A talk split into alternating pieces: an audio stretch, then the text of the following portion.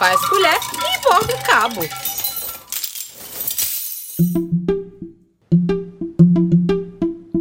Oi, pessoal, tudo bem? Bem-vindos a mais um episódio do programa Faz Colher e Bordo Cabo. Eu sou Amanda Everton, estagiária do Núcleo Educativo no Centro Cultural Vale Maranhão, e o tema dessa vez é o cofo, um objeto muito comum no cotidiano maranhense.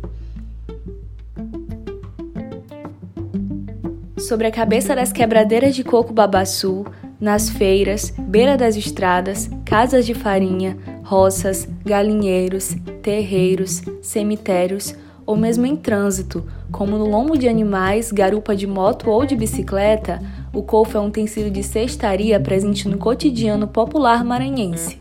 A sua utilidade responde a uma demanda originária da humanidade, a necessidade de guardar coisas, transportá-las e fazê-las circular.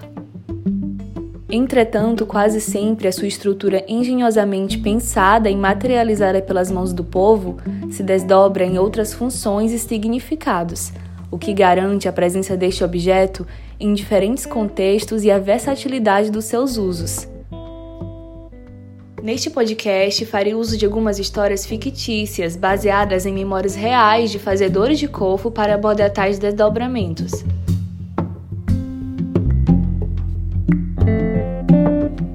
tempos antigos, num povoado do interior do Maranhão, morava Regina, a filha mais velha de Francisco, lavrador conhecido na região por sua fama de bravo.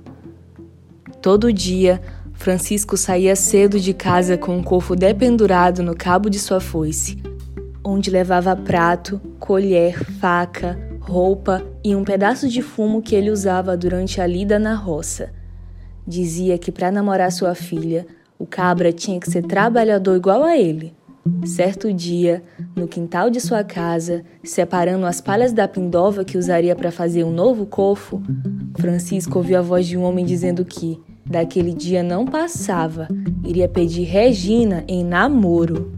O lavrador levantou-se em direção ao rapaz. Quero ver se esse cabra presta para você, Regina.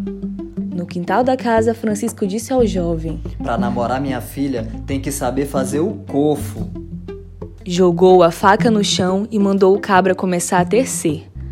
Depois de horas, nervoso e pingando suor mais do que chaleira no fogo, o rapaz entregou a Francisco um objeto torto, frouxo, sem nenhum resquício de destreza manual.